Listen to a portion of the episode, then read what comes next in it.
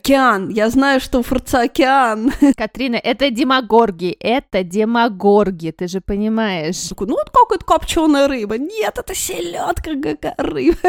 Они воины света. Я чудовище, я чудовище. Кровь забурлила. Друг на час, друг на час. Муж на час. Здравствуйте! Это подкаст «Мам, почитай». Самый детский из всех литературных и самый литературный из всех детских подкастов. Сегодня мы начинаем пятый сезон, и вы слушаете наш 84-й выпуск. Чувствуете, какая внушительная цифра? Здесь мы должны сами начать визжать и не верить вообще. Абсолютно. Вы, вы понимаете нашу глобальную цель на этот сезон, девочки, добраться до сотого выпуска. Если все будет нормально, он у нас случится какого-то 29 декабря, я все посчитала. Вот это да! А до этого времени здесь все так же будет много книг, предвзятых мнений и споров о том, что и как читать и смотреть и слушать с детьми. А спорить и делиться мнениями с вами будем я, Катерина Нигматульна. Я, Катя Владимирова. И я, Екатерина Фурцева. У меня двое детей, Никита, ему 13, и София, ей уже 12. Моему сыну Дане 8 лет. А у меня трое детей. Жене 14, Василию 9, а Тони 3 года. Наш подкаст давно вышел за пределы литературы. Здесь мы обсуждаем и фильмы, и сериалы, и спектакли, ну и книжки, конечно же, а также приглашаем удивительных гостей. Наши рекомендации и много всего интересного вы найдете во всех социальных сетях. Там мы везде подкаст «Мам, почитай». Нам очень важна ваша поддержка, и мы радуемся вашим чаевым. Все очень просто. Переходите по ссылке в профиле и оставляйте нам столько, сколько считаете нужным. Мы поднимем в вашу честь чашку чая или бокал просека и накупим себе новых детских книг. Привет! Этот выпуск подкаста «Мам, почитай» мы записываем вместе с партнером редакции детских книг «Аванта» издательства СТ. И хотим рассказать вам про их замечательный новый проект, который особенно актуален в начале учебного года, когда дети идут в школу и адаптируются к учебным нагрузкам.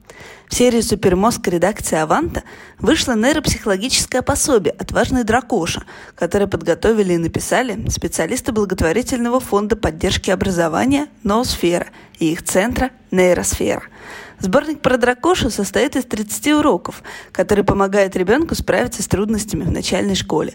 В издание вошли сказки и специальные упражнения, которые развивают мышление, память, внимание, воображение, мелкую моторику, пространственную ориентацию, а также увеличивают словарный запас и способствуют психологической устойчивости. Авторы проекта Рекомендуют пособие в том числе и для детей с синдромом дефицита внимания и гиперактивностью, которым особенно сложно даются школьные задания и дисциплина. Одно из направлений работы фонда «Ноосфера» – терапевтические и арт-методики для особенных детей и их социализации. Пособие рекомендовано для разностороннего развития детей от 6 до 9 лет. Будет интересно как родителям, так и специалистам, которые занимаются подготовкой и адаптацией малышей к школе. В описании этого выпуска вы найдете ссылку, где можно заказать сборник.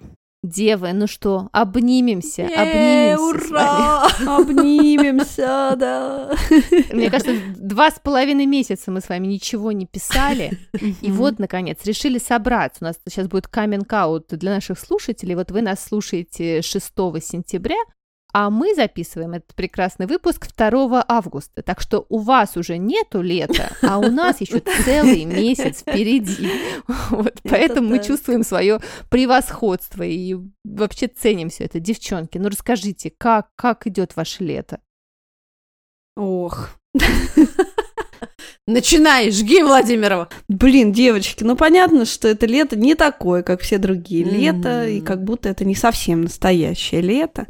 И на самом деле ты все время как будто бы находишься на вот этих качелях. То есть, с одной стороны, ты вынужден себе напоминать, что твоя жизнь не кончена, вот, и хорошо бы вообще как-то ее жить, что она вообще-то одна, вот, а на другой стороне, ну, вроде как стыдно жить, и вообще все внешние обстоятельства посылают тебе сигнал не жить, наоборот. Вот, не, не точно уж не ходить в кафе, не ездить на море, не развлекаться, да. Да. Вот, я думаю, что у вас похожая история. Вот, но на самом деле я съездила даже в путешествие. Я была в Беларуси, я только что вернулась оттуда. Ну вот Класс. ездили мы, да, с моей подругой Екатериной Эдуардовной Ляминой. Она приходила к нам в подкаст. Мы Мгм. писали выпуск про Гайдара и про э, Дидгиз ленинградский, да, про Житкова. Ну вот, и мы ездили с ней в э, Смоленск сначала. Там мы смотрели усадьбу Тенишевой. Там такой есть Тенишева Фленова. Это была очень крутая тетка, она была меценатка организовала школу, и это просто вообще огонь мест. Оттуда мы поехали в Витебск, где вы, и. Витебск это просто новый Питер, я вам хочу сказать. Все, это теперь моя любовь. А, Да, это да, да. вообще- Когда Нигматульна спросила в Инстаграме, да, да, да, что с, с каким городом у вас роман, я вообще немедленно, немедленно написала про Витебск. Потом мы были в Минске, да. В Минске мы повстречались с одной нашей студенткой, ну вот CWS Creative Writing School, где я работаю, и где Лямина тоже работает. Конечно, это был удивительный разговор. Мы Поговорили про протесты 2020 года и про то, как эти ребята, которые тогда выходили и которых забирали, как они сейчас себя чувствуют, что очень многие уехали, очень многие места закрылись. Ну вот она вела нас по каким-то супермодным этим минским кварталам, где девочки были всякие супер кафе и супер пространства такие вот молодежные. Говорит, ну вот это закрылось, вот здесь вот закрылось, это принадлежал Бабарык. Ну, в общем, ну вот Мгм, так вот, да, мгм. все закрывается, все уезжают. И она так пошутила еще, что они на пару кругов ада Дантовского впереди нас, типа на Да-да-да. пару сезонов сериала впереди, да.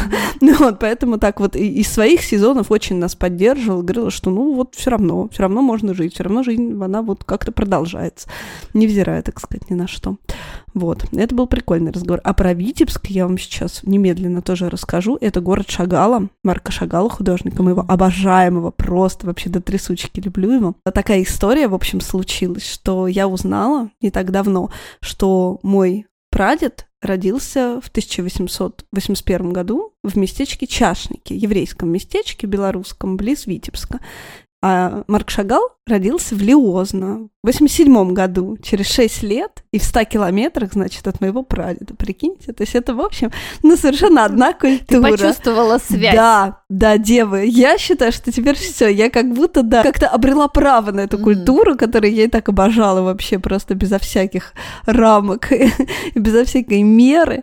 Там действительно очень здорово в этом Витебске, и э, правда, это ма- малюсенький городочек на 300 тысяч человек, при этом у них есть музей Шагал, есть арт-центр Шагала, у них пять художественных галерей, пространств. У них есть супер модный унавис. Это, короче, такая школа, в которой преподавал Малевич, Эль Лисицкий, Шагал. А вот сто лет назад. И вот теперь со столетия они праздновали, и они там заново все открыли, отвоевали, значит, у стоматологической клиники это пространство, реально там куча всяких вообще штук восстановили. Это модное просто место, там миллион всяких интерактивных историй, все можно посмотреть, потрогать, пощупать, вообще почитать. Это, конечно, ужасно здорово. И более того, это, ну, такое современное детское пространство, то есть дети приходят заниматься, учиться, это вообще от этого еще более круто. И там вся улица со всякими авангардистскими элементами, всякие люки вообще разукрашенные под Малевичем. В общем, это так стильно. При этом это какими-то супер малыми средствами выполнено, но выглядит это просто вот реально очень здорово. А самый прикол, то, что Шагал, он же в этом еврейском местечке рос, и его отец, э, он служил грузчиком у торговца селедкой. И вот он пишет в своих воспоминаниях, что его отец был всегда пропахший селедкой. Вот селедочным запахом пропиталось все. Ну, плюс фаршмак, вот это все дела. То есть селедка прям сопровождала, да, эти места. И когда он уезжал из Витебска, он писал, оставайтесь со своими селедками, земляки. Ну, а потом понятно, что было а, Витебское гетто, и как бы этого места, считай, больше нет, и э, понятно, что когда он приезжал в 73 году в Москву, то, ну, как бы было невозможно вообще туда поехать, ему говорили, вы поедете в Витебск? Он говорил, ну, я не поеду, этого места больше нет. Понятно, что все эти люди погибли, все они ушли в небо с пеплом, и вся, вся еврейская культура, поэтому он их рисовал всю жизнь, укрывал на своих холстах. Ну вот, и главное с этими селедками, да, оставайтесь с этими селедками земляки, и мы едем полиозно, то есть это вот как раз я попросил водителя проехать, это нам было вообще не по пути, мы свернули с трассы, поехали мимо этого лёза, нам ни черта нет, девочки, один Ленин какой-то стоит, просто дыра дырой вообще, и мы едем, и пахнет селедкой, девочки, так пахнет селедкой, ни с чем не перепутаешь, да, и мы понимаем, что просто Марк Шагал передал нам привет, понимаете, это реально был для нас, ну, в общем, я в восторге от Витебска, и всем вам вообще, да, рекомендую туда немедленно ехать. Вот такая у меня история. Это не какие-нибудь, не знаю, э, нюхательные галлюцинации у тебя были? Вот я хочу спросить. Слушай, ну я тебе клянусь, Лям, вот Лямина не даст соврать, она тоже слышала это, и водитель слышал этот запах. Он такой, ну вот как это копченая рыба. Нет, это селедка, какая рыба. Вот Слушай, так. ну я тебе, знаешь, прям, мне кажется, у нас, как всегда, все связано. Я э, сегодня и вчера была на выставке э, Морозовых, О, которая сейчас да, да, да, ты сходила. в Пушкинском. Я сходила два раза уже, понимаешь? Вау. Меня вчера пригласила моя прекрасная подруга, и мы ходили э, по абсолютно пустому Пушкинскому музею. Представляешь, это просто счастье. А, а я вчера так эм, восхитилась экскурсией прекрасного экскурсовода куратора выставки, что я сегодня, значит, купила билеты и потащила своих детей рассказывать им все, что я запомнила, пока, значит, я не забыла. И я хочу тебе сказать, что именно Морозов купил первую картину Шагала за 300 рублей, и на эти деньги Шагал женился на своей прекрасной Белли. Вот, так что все завязано. Катька, я не знала, как это круто. Катрина, что там у тебя в Америке? Океан. Я знаю, что у Фурца океан. Слушайте, но по сравнению с вами я проживаю просто в какой-то, я не знаю, деревне Нью-Храпунова, и в целом никакой вообще культурной жизни у меня не происходит. У меня все просто до безобразия природно, вот знаешь, заземлилась я просто, мне кажется, вообще круче некуда. Потому что, начиная с самого лета, мы с Антониной сажали подсолнухи бесконечно, потому что это прям был единственный единственный, мне кажется, какой-то способ, знаешь, вот вообще оставаться немножко в своем уме. Вырывать сорняки, сеять семечки, потом смотреть, как они прорастают. И сейчас прям вот могу похвастаться то, что у нас практически весь дом, знаешь, вот в таких джунглях подсолнечных. А самое удивительное оказалось, что американские подсолнухи, они все-таки отличаются от вот этих наших привычных. Они в 8 раз больше. Во-первых, они в 8 раз больше, ну хотя я думаю, они похожи на а, такие, да, классические, в общем-то, э, наши любимые родненькие, да, славянские. Но при всем при этом, если мы помним, что подсолнух это огромный цветок на длинной ножке одной, то у моих подсолнухов то ли потому, что их время от времени подкусывали олени, ломали курьеры, то ли что-то, вот, знаешь, с ними вечно происходило, но они мало того, что выстояли, так каждый вот этот подсолнух давал еще по новому ростку. И у меня теперь абсолютно как, вот знаешь, в гейм вот этой игре прекрасной Plants vs. Zombie, то есть растения против зомби, такой, знаешь, подсолнух, у которого много-много разных ответвлений и много цветов, понимаешь? И выглядит это абсолютно, конечно... Катрина, это это демагорги, это демагорги. Но они воины света, они воины света, я считаю, что они абсолютно как раз вот генерируют, вот знаешь, те самые солнца, которые помогают нам в борьбе против зомби. Вот, это да, это, наверное, была такая первая вот моя сверхзадача засадить все-все-все подсолнухами и подзаряжаться самой от них, и я вижу, как, знаешь, люди, гуляющие по улицам, там, гуляющие с собаками или сами на вечерних прогулках, они, конечно, офигевают приезжают, останавливаются около нашего дома, вообще не понимают, что происходит здесь, что вообще, как, может быть, какая-то ферма подсолнечного... Что жрет да. дом. Да, но это моя прям отдельная радость и гордость. А второе, да, безусловно, это океан, стихия, которая прям нас э, в этот раз, в этом году, это была наша третья поездка, и вот прям по-настоящему она нас, конечно, поглотила, так сказать, вместе с нашей первой недвижимостью, которая оказалась движимостью, наша палаточка любимая, вот нас прям закружила, завертела, и мы пережили прям, да, такое настоящее приключение, о котором, похоже, теперь будем вспоминать э, многие-многие годы, и потом мои дети напишут книжки для своих внуков Э, Катрин, может быть, это был опыт инициации, что вы стали настоящими американцами, вас как Элли просто в Канзасе да, Гингема унесла? Наверняка. Миша будет писать мемуары папа Мумитроля просто. Да, да, слушай, было похоже, что действительно, ну, понятно, что и весь год он такой, да, что как будто комета несется уже где-то совсем близко, но вот в эти, да, часы вот этого урагана, когда, знаешь, нас закручивало в палатку и каким-то дождем там, знаешь, сдабривало, мы думали о том, что ну, классно, отлично, очень здорово. Вот, ну, на самом деле, да, все хорошо, и мы такие прям промытые, вот прям в прямом смысле слова, океаном. присыпленные золотистым песочком, прожаренные солнцем, все как надо. Мне кажется, вот такое заземление нам тоже очень-очень помогло. Прекрасно, Катрин. У нас океана не было, зато у нас был Санкт-Петербург. И так как мы жили у наших прекрасных друзей Настасьи, Настасья, я тебя обнимаю и передаю тебе огромный привет.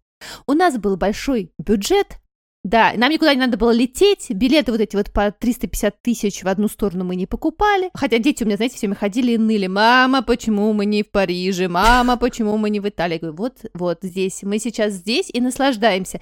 И, девочки, все, весь наш бюджет мы тратили на еду. Мы бесконечно ели, бесконечно ели в прекрасном Петербурге, что очень опасно. Мы жили рядом с кафе, у меня э, первая задача, когда я приезжаю на новое место, я вообще не могу жить где-то очень помалу, мне некомфортно. Мне надо много, долго все понять, где моя любимая кофейня, где мой любимый книжный ближний, где мой парк. И вот рядом с нами была изумительная кофейня, а, которая называется «Характер кофе», где по выходным, девочки, слава богу, только по выходным пекут идеальные шведские булочки.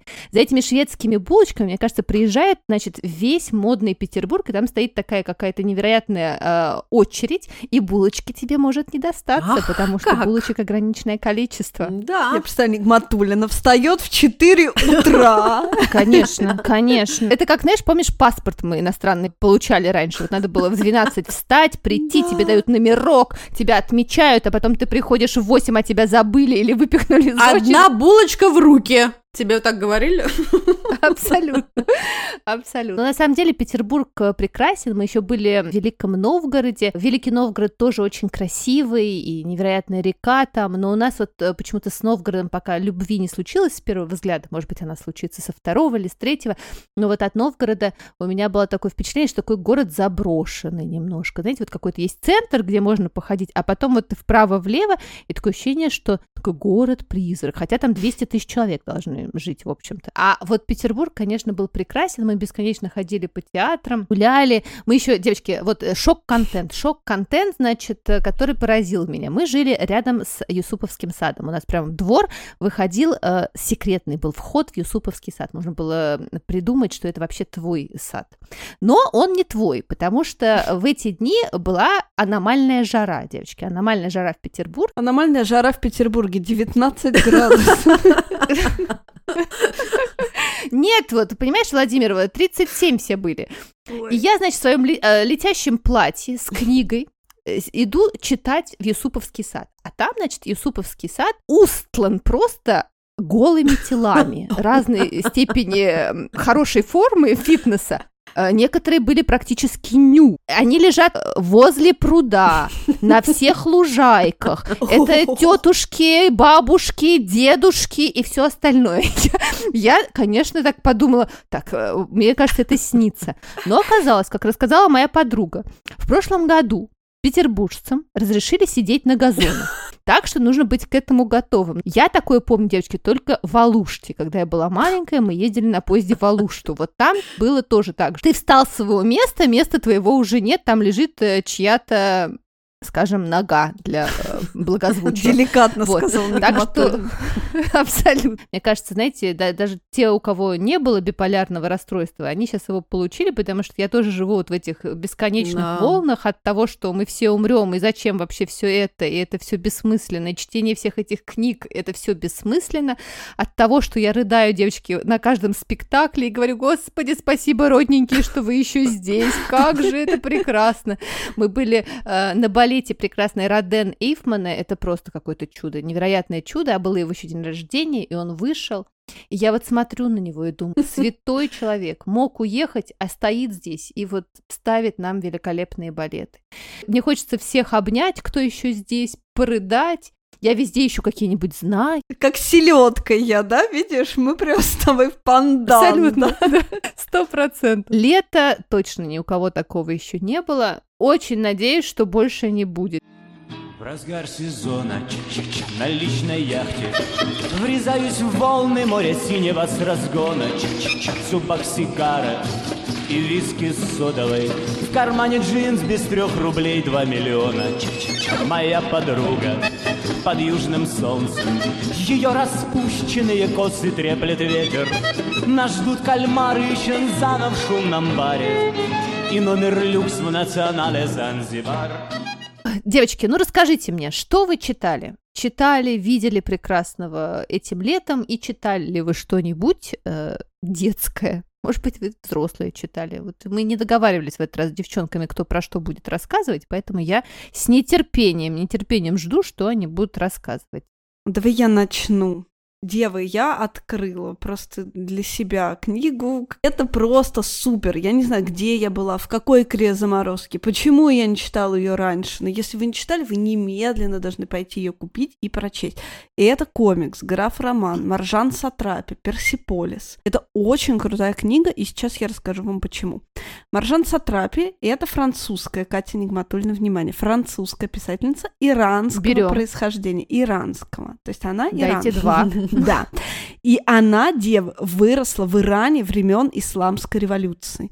И она своими глазами застала пример вот этой самой обратной эволюции, да, как она сейчас называется. То есть, ну вот представьте, живет девочка такая, вот она идет в школу, ну вот ей там 8 лет, да, и она ходит в такую обычную светскую школу, вот как наши дети, да, мальчики учатся с девочками, как бы мини-юбка, да, не моде, то есть, ну, понятно, что старшеклассницы там в них ходят, но ходят вполне нормально, может, не в школу там уж прям, но вообще-то все ходят в мини-юбках. И потом на девочек просто в один день надевают платки, значит, да, и совместного обучения больше не существует. Полиция на улице останавливает тебя, там, если у тебя выбилась вообще из-под платка прядь волос. Причем они еще все называют друг друга братья и сестры. Там, сестра, у тебя выбилась прядь волос, говорят они. Брат, да, я сейчас поправлю платок. Кошмар. Вот так они себя ведут. Да, да, да. Ну вот, при этом, ну, как бы, если это не девочка, а девушка, скажем, то ее могут, в общем, забрать и, и избить э, в полиции, да, и из- из-за нее должны выкуп там вносить и так далее. А в ВУЗе юноши и девушки, например, должны подниматься в кабинет по разным лестницам. То есть они не могут ходить по одной лестнице. И вот так вот все. И это, в общем, просто какой-то ужас полный. И они сначала, вот там очень классно начинается эта книга, то есть там на первой странице вот эти мелкие девчонки, вот, ну, они реально, им там 7-8 лет, и они не понимают, что делать с этими платками.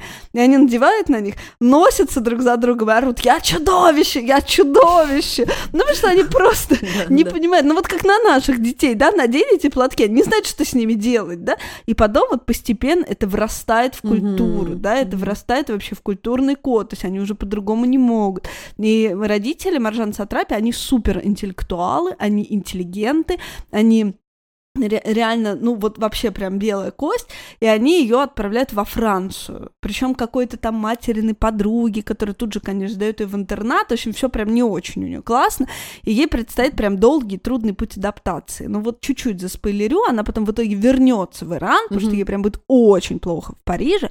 Вот, она вернется в Иран, она поучится еще там, и потом уже вот, ну, такая окрепшая, уедет назад в Париж, и вот останется там, и станет большой писательницей, получит там все возможные вообще премии, абсолютно автобиографическая история. Потом она еще напишет «Цыпленок в черносливе» и «Вышивки». Вот «Вышивки» — это Мгм. тоже отдельная вообще очень крутая книга, полна решимости, значит, читать ее теперь. В общем, там смысл в том, что, отправив мужчин отдыхать после обеда, иранские женщины собираются за чаем, и, значит, э, разговаривают по душам. И они обсуждают браки по расчету, девочки, гомосексуальность, пластические операции, секс и капризы мужчин. Но все это происходит в разговорах иранских женщин. В общем, нам всем необходимо это прочесть, и это вот прям супер новая книга. Но также граф-роман. В общем, девочки, увидеть эту историю 2000 года, рассказанную глазами ребенка в России 22 года, я вам хочу сказать, Да. это реально бесценно, и это очень страшно. Я читала, и я, девы, просто содрогалась, с одной стороны, от ужаса, с другой стороны, я вообще не могла оторваться, то есть эта Мгм. книга, она говорю, ужасно интересная. Это очень круто сделано, рекомендую, да, Маржан Сатрапи, прям полюбила ее страшной любовью. Кровь забурлила, конечно, и от волнения, и от предвкушения. Я сразу сознаюсь, что прочитала я, в общем-то, не так много, честно говоря. Хотя понятно, что чтение вечернее с мелкими, оно никуда не делось, и мы бесконечно что-то читали, но как-то они, знаешь, возвращались к тому, что уже любили, или то, что мы уже с вами сто раз э, обсуждали. И в какой-то момент, девы, я вот сейчас прям вам раскрою секрет, я решила, что а куплю-ка я крутую какую-нибудь детскую книгу, но для себя. И, конечно, решил, что закажу ее из Москвы, естественно, потому что где же, что же еще же, неужели в ближайшем магазине? Зачем же? Вот это мы не ищем легких путей. И а, я совершенно случайно нашла, это даже невозможно назвать просто книгой, это какой-то невероятный просто арт-объект, альбом, посвященный Корнею Чуковскому и всем книгам, которые вот были изданы буквально вот с первых самых а, лет его творчества, то есть это какие-то первые половины 20-х годов, и называется этот альбом «Корней Чуковский для детей и взрослых», и это просто какой-то... какой круть! Да, Фред. монумент! Это вот та самая книга, что мы с вами обсуждали, которая не влезет ни на одну полку, ни в один книжный шкаф, и для нее, знаешь, должен быть вот специальный такой столик, который у тебя будет стоять где-то посреди комнаты. Там автобиографическая часть какая-то есть тоже, или там именно именно только его произведения. Вот, ты знаешь, да, это именно про его произведения, которые прям вот в полном объеме напечатаны. То есть а, начинается с того, что, конечно же, самая первая книга это «Крокодил», и дальше идут несколько вот прям самых-самых первых а, изданий, которые буквально вот ты листаешь, и ты видишь, как выглядела самая первая книжка, какие иллюстрации, какие шрифты. Дальше за ней идут, естественно, все хиты «Майдадыр», «Тараканище», «Мухина свадьба», которая, да, цикатуха, Бармалей телефон, каждому этому произведению есть очень много подробных деталей, да, как это все зарождалось, какие проблемы, трудности и сложности возникали вокруг да около. То есть, дева, например, даже есть опечатанные такие вот чудесные выписка из постановления комитета по книгоизданию глав соцвоза о запрете переиздания «Крокодила и чудо дерева» от 1929 года. И это, конечно, ну вот прям настоящий, да, такой арт-объект, то есть а, понятно совершенно было, что эту книжку, ну, невозможно, да, вот так читать, там, с детьми и прочее, это именно вот такой артбук, такой прям, ну вот знаешь, памятник Чуковскому, а, который хочется очень аккуратненько перелистывать, смотреть, рассматривать, сравнивать разных иллюстраторов. Отдельно рассказывается по, про сотрудничество Чуковского с художниками, прям вот большая глава посвящена Владимиру Коношевичу. Это был единственный художник вот из первых шести, с которыми начал работать Чуковский, и он впоследствии в течение 40 лет, можете себе представить, 40 лет иллюстрировал а, различные книги Чуковского и был вот одним из самых таких постоянных и частых художников. И, конечно, было вот супер трогательно найти «Путаница» или «Чудо дерева». Как мы знаем, что эти произведения были посвящены дочке Чуковского Муря, и потом он после смерти, после потери своей дочки, он их изменил, и, например, нам, да, гораздо больше мы знакомы с вот с теми уже переделанными произведениями, а тут они есть вот в том первозданном виде. Это, конечно, конечно, тоже так очень, знаешь, и трогательно, и душераздирающе, и все это прям супер важно. Вот, я прям вот нашла для себя какой-то этот идеальный подарок. Хочется действительно иногда сесть и погрузиться, знаешь, как будто в другую совершенно какую-то вселенную. И тут, конечно же, опять надо вспомнить про наш пятый эпизод. С Ириной Лукьяновой, да. И вот если вы тоже такие любители и фанаты, и идеальнейший вообще подарок и самому себе, а кто? Кто издал, Катя? Да, издательство Рутения, очень какое-то для меня новое, а составитель Вадим Перельмутер. Катька, я прям в пандан тебе скажу. Еще у меня было одно путешествие с детьми. Мы из Москвы поехали сначала в Елец, потом поехали в Задонск, и потом, угу. в общем, только в Воронеж. И мы ехали через такое место, которое называется Кудыкина гора. Ну, типа вот куда-куда, на Кудыкину гору, воровать помидоры, вот это вот все, да.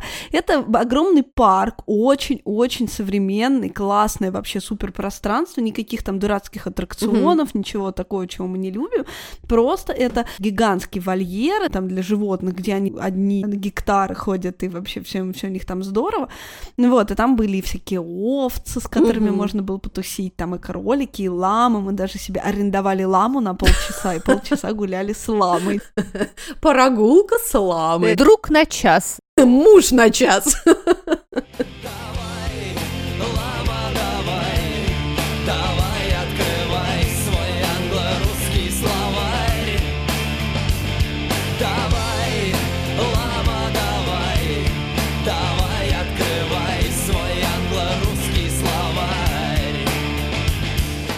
это были хорошие полчаса, ее звали Куска, как из того мультика. В общем, это был супер лама, да, красная пижама. А потом, в общем, мы пошли, там был такой квест по Чуковскому, mm-hmm. ну, собственно, назывался Чукокколо, понятно. Да, да, да. И там фигуры такие вырезаны из картона, и, в общем, ну, как-то все довольно просто. Ну, где-то аудио включается, где-то стихи, да. Mm-hmm. э, да, прям вот про его современников, mm-hmm. там и Ахматовый, и Блок, и вот какие-то куски все читаются. Ну, думаю, ладно, классно, дети что-нибудь, может, запомнят.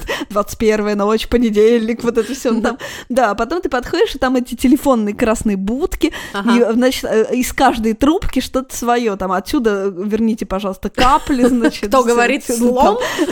Да, кто говорит слон, и вот это вот все, да. И, в общем, мы прям получили много удовольствия, выходили там долго. Круто, очень классно. Прекрасно, девы. Слушай, Фурец, ну тебе нужно открыть уже в Мэриленде музей русской книги, мне кажется, чтобы туда все съезжались со всей Америки русскоговорящие.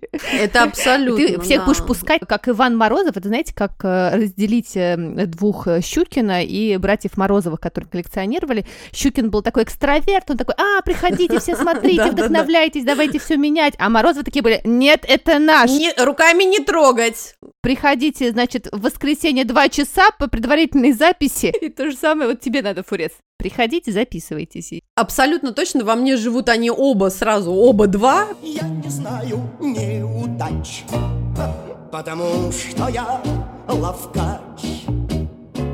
Слушайте, девчонки, да, но я на самом деле э, хочу рассказать про книжку, которую я послушала в дополнение к тому, что мы читаем в книжном клубе. Мы будем обсуждать э, 1984 Мгм. Оруэлла и его дневники. Это вот такой же фолиант, как Боги. у, у Катрины про Чуковского, а это его дневники. Девочки, ну это вообще дневники Оруэлла, я хочу вам сказать.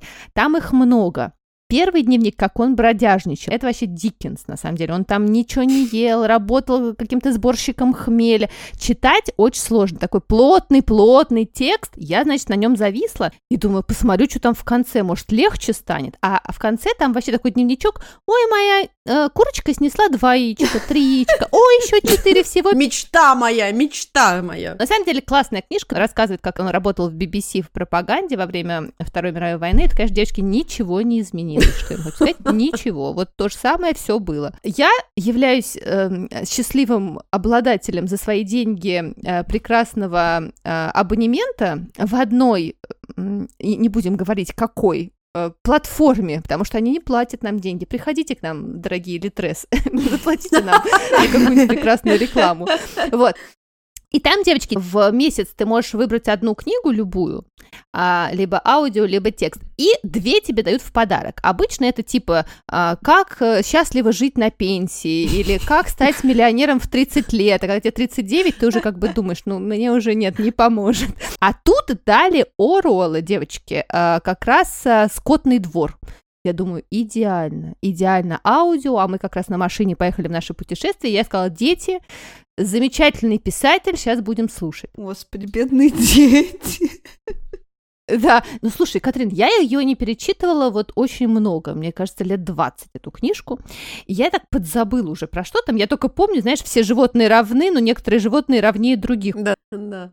У нас у всех в головах. Да, а тут я послушала, и это просто удовольствие невероятное. Он же написал ее как раз где-то в 45-44 годах, и он э, всем своим э, естеством мечтал э, сломить тоталитаризм в Советском Союзе. Он придумал себе, что надо написать что-то такое простое, типа сказки. «Скотный двор» — это такая пародия на революцию нашу 17 года, потому что, э, как мы помним, там э, звери вдруг решают, а зачем нам вообще нужен этот э, Джонс, Джонс, Дж- под Джонсом подразумевается там Николай II и Керенский типа, они его свергают и говорят, вообще у нас теперь все будут равны, и тот, кто ходит на двух ногах, нам враг, кто на четырех э, друг, вот, животное не спит в кровати, не носит одежду, животное никогда не убьет другое животное, все животные равны, и животное не пьет э, спиртного. И мы понимаем, чем все это заканчивается. И вы знаете, что во Франции есть правило, что свинью нельзя называть Наполеоном. Это э, закон. А там главный э, хряка зовут Наполеон, и понятно, что в какой-то момент свиньи говорят, а нет, давайте мы урожай как бы нам яблочки и молоко, а зачем вам, вам не надо. И там во всех этих животных прописаны какие-то, знаете, такие архетипы. Мгм. Например, там есть эм, прекрасная кобыла Молли.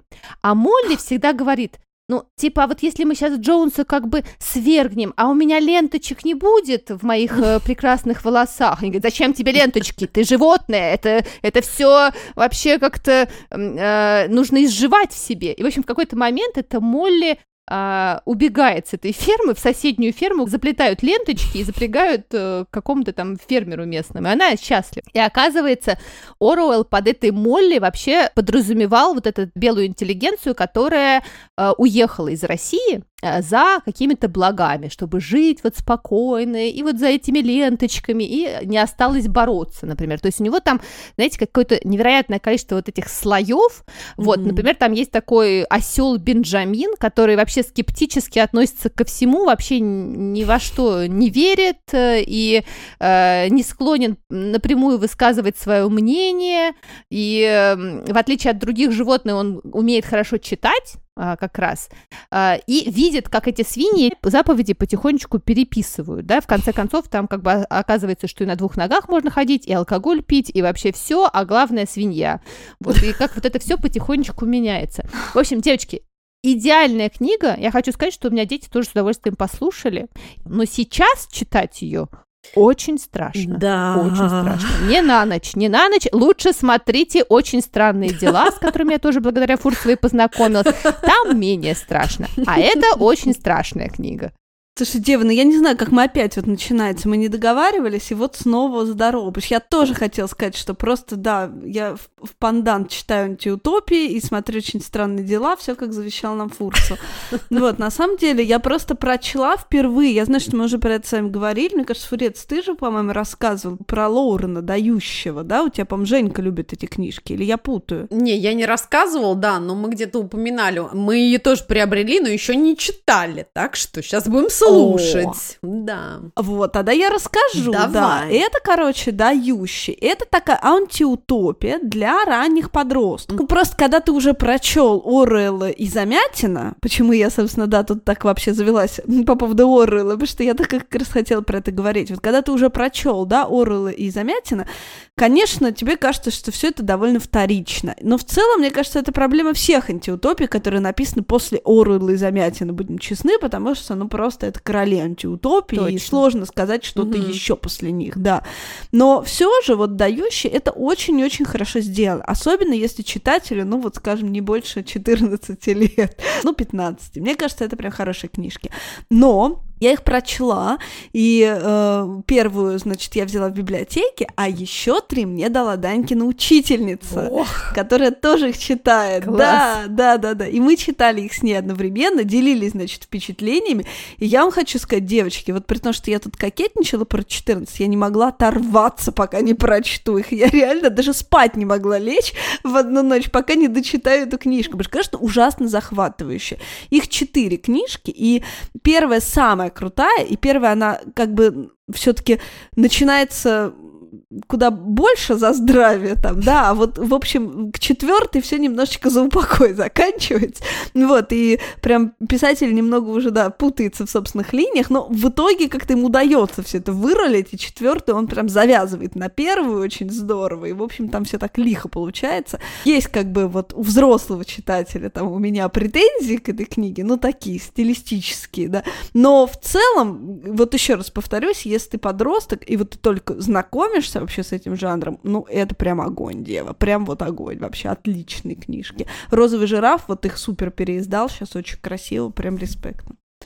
да, супер. Как раз продолжу. Видишь, как обычно у нас перескакиваем э, с темы на тему, но при этом все, знаешь, вот в одном направлении. Опять-таки, книжка действительно тоже моя, прочитанная мной, но явно она настроена на таких э, подростков, полуподростков, там 12, 13, 14 и старше лет, которую я прям с огромным удовольствием прочитала и тоже не могла оторваться. И, конечно, я надеялась, что, может быть, Женечка за лето прочитает хоть одну книжку, но фигушки, кукиш, возвращаемся к очень странным делам, которые... Очень странные дела, да. Да, очень странные дела, но это лето. По десятому разу, по десятому разу сразу. Абсолютно. Абсолютно. Мне кажется, знаешь, у подростков, если ты посмотрел э, «Очень странные дела» меньше десяти раз, с тобой даже не разговаривают. Абсолютно. Просто какой-то не, не подросток в этом случае, да? Да, я, и я прям абсолютно смирилась, то есть меня даже как бы, ну, пару раз я попыталась подкатить кни- с книжкой, но когда мне сказали, что, мам, ты понимаешь, после четвертого сезона вот мы посмотрели с тобой «Очень странные дела»,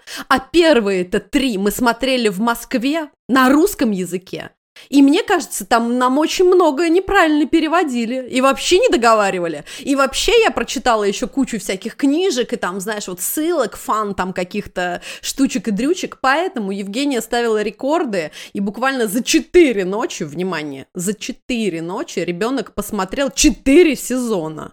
То есть, понимаешь?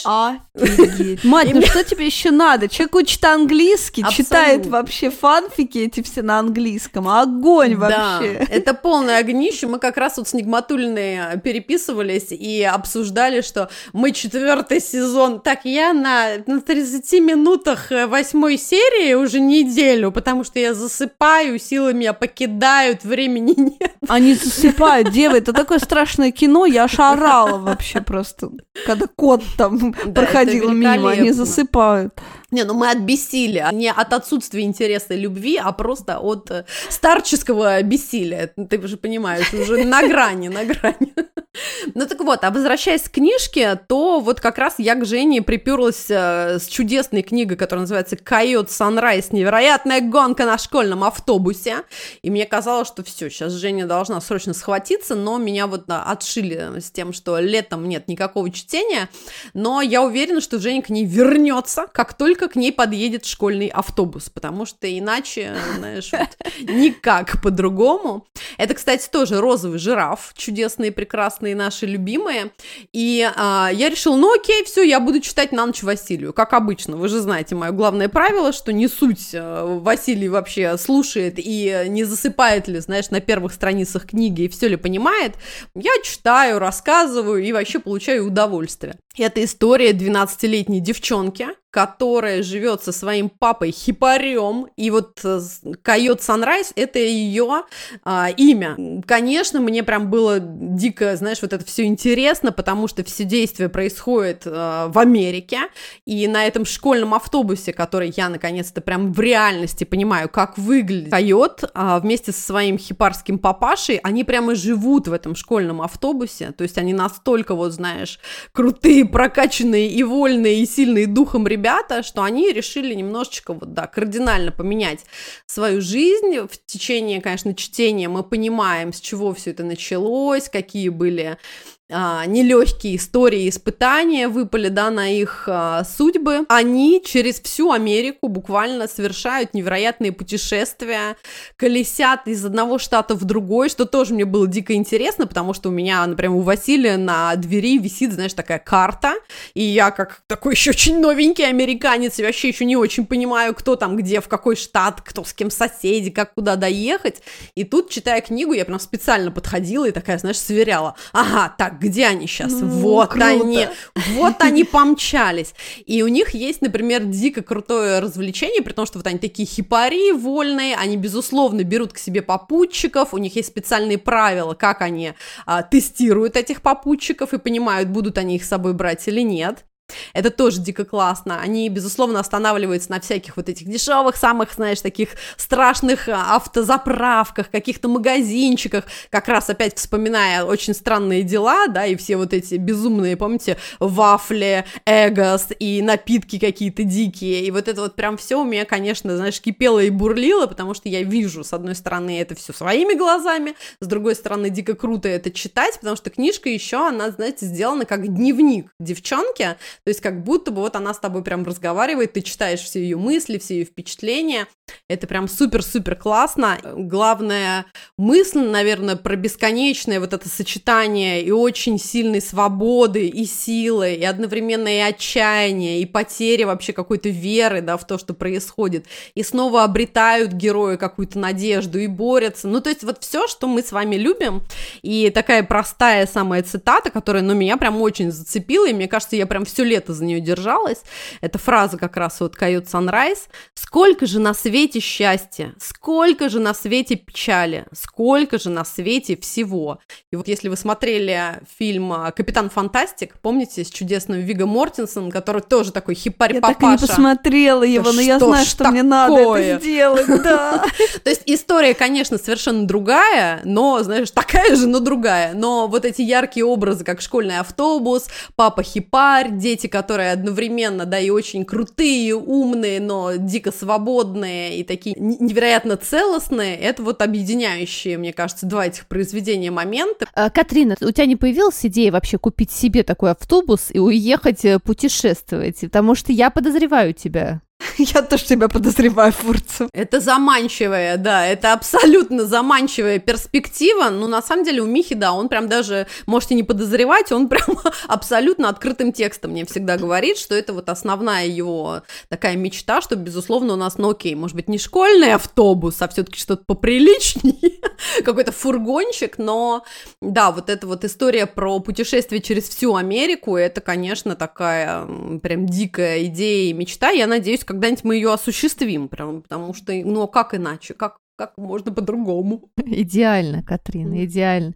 Слушайте, девчонки, ну я, в общем-то, кроме вот этих книжек, про которые сказала, ничего больше не читала, еще Гарри Поттера, которого я перечитываю по десятому разу. Мне даже моя подруга привезла книжку Гарри Поттер на итальянском. О, ну это другое дело совершенно. Это абсолютно другая книга, я считаю.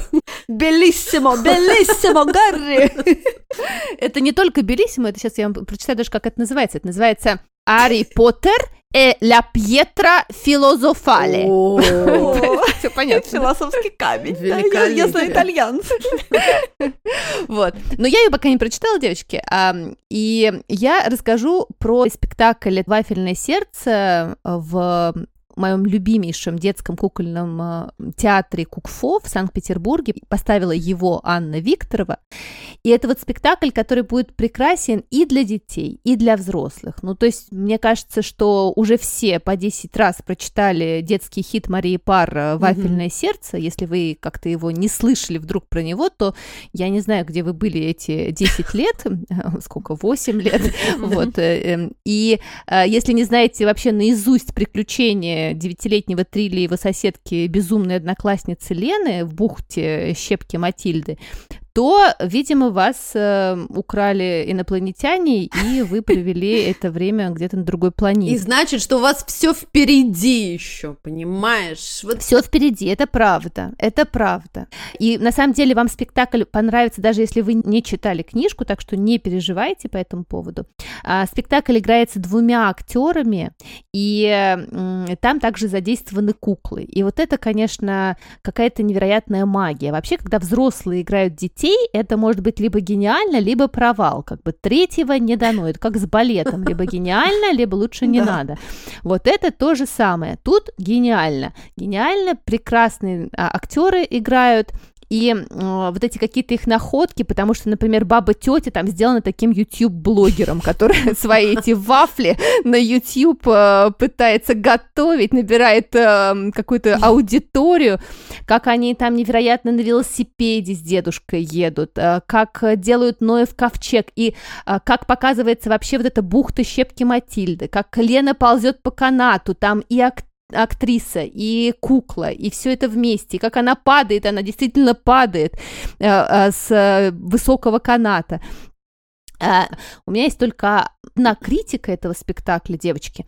Там на афише у них нарисованы настоящие вафли. И я детям говорю, дети, нас, наверное, будут кормить вафлями на этом спектакле. И дети мне говорят, о, мама, мы так ждем, там будут вафли. Да, да, да, да. Я говорю, десерт не будем покупать, потому что сейчас мы идем на спектакль, там будут вафли. А там прям на афише, девочки, такая э, тарелка, угу. большое количество вафель. Так вот, вафель там не дают. Дорогой театр, поднимите на 200 рублей цену билета, но выдавайте всем вафли. Мы их ждали, но не получили. Это обманутые ожидания. А так спектакль просто чумовой. Шикарная идея, потому что есть такой театр СТИ, Женовача в Москве, mm-hmm. и вот там вот есть такая, да, традиция, да, что перед Чеховым, например, вот «Три сестры» мы ходили, там давали пироги яблочные, да. а перед «Москва-петушки» Водочка! Мы помним. Да, да, да. Вот прям, да, вафельному сердцу нужно взять на выражение. Катька, я хочу сказать, что это весной я дважды сходила на спектакль «Вафельное сердце», дважды. Боги Поэтому ты я мой. прям тоже, да, хочу рассказать. На один спектакль я ходила даже без Дани вообще, а просто вообще с другим ребенком, на самом деле. Дайте ребенка сходить в театр. Его сдала бабушке, поэтому пришлось брать другого. Это «Вафельное сердце» в Воронежском театре, Нью театр ВРН, которые прям офигенные девочки. Они поставили, например, очень классный спектакль «По мой дедушка был вишней», Мгм. получили с ним там кучу вообще премий. Ну, прям действительно очень хороший детский театр в Воронеже, да, не кукольный, игровой. И вот они поставили тем же составом «Вафельное сердце», и я вам хочу сказать, что это хороший, очень трогательный и очень сентиментальный спектакль. Но без заигрывания, как бы с детьми, слава богу, без рэпчика, знаете, как вот это любят в современных детских спектаклей, вот это дать рэпака, там вот эти, я Ага. просто это вообще не переношу. Ну, то есть мне кажется, что нужно делать, ну, вот на том материале, на котором ты делаешь. Просто хорошая, качественная работа, но вот, правда, too much по сентиментальности, по-моему, прям перебор был. И потом вот мы сводили ребят, уже Дани, слава богу, достался спектакль, уже мать, так и быть, взяла его с собой, и мы, значит, пошли вот с нашей Нюси из Дании на Ивана Пачина спектакль. Вот я знаю, Катька, вы на него ходили с детьми в ЦИМ, да? Да, на мы ходили, да. И вот этот спектакль мне понравился прям больше, чем Воронежский, и он вот куда как менее сентиментален, и мне показалось, что он изящнее, остроумнее и гораздо суше сделан. И вот это вот мне ужасно понравилось. Вот я знаю, что тебе этот спектакль не очень понравился, так Не что... очень, да. Да, вот скажи, Мгм. почему, мне ужасно интересно. Ага.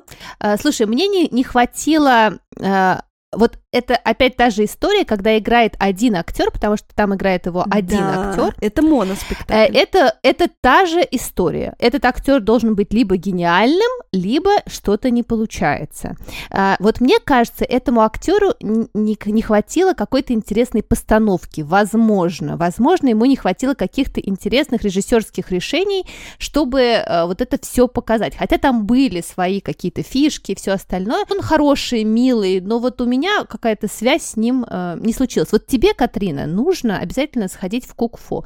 И скажи мне же, скажи, там давали вафли хоть на одном спектакле? Нет, Катька, все Вот, провалились девы, вообще. я хочу ворваться ваш в чатик. Я считаю, что актеру чего не хватило? Конечно же, вафель ему не хватило. И я, как тот самый человек, который, мне кажется, 24-7, блин, печет вафли И ты заразила всех уже своими вафлями, уже все пекут вафли, Абсолютно. Я не знаю, как можно жить без вафельных сердец, и а, у нас это просто, ну, это, это уже классика, без которой невозможно. Вот если Василий утром мне не, не говорит о том, что ему нужны вафли, это, знаешь, надо вот заволноваться. Что-то, блин, не то вообще происходит. Поэтому, конечно, я вот считаю, что всем актерам, видимо, где вот вы там были немножко недовольны, вам что-то не додали, эмоций, им самим просто не хватило вафель, понимаешь? Срочно меня туда с а, вафельницей. Точно. Абсолютно, Катрин, тебя там очень не хватало. Слушай, ну я вот э, вам хочу сказать, что мы потом пошли на следующее утро, э, нашли у Насти, нашей замечательной, вафли э, производитель, что это, как это, вафельница, вот это вафельница называется, вафельница, производитель. И за- заели нашу травму. Поэтому я приехала из Петербурга плюс 3 килограмма.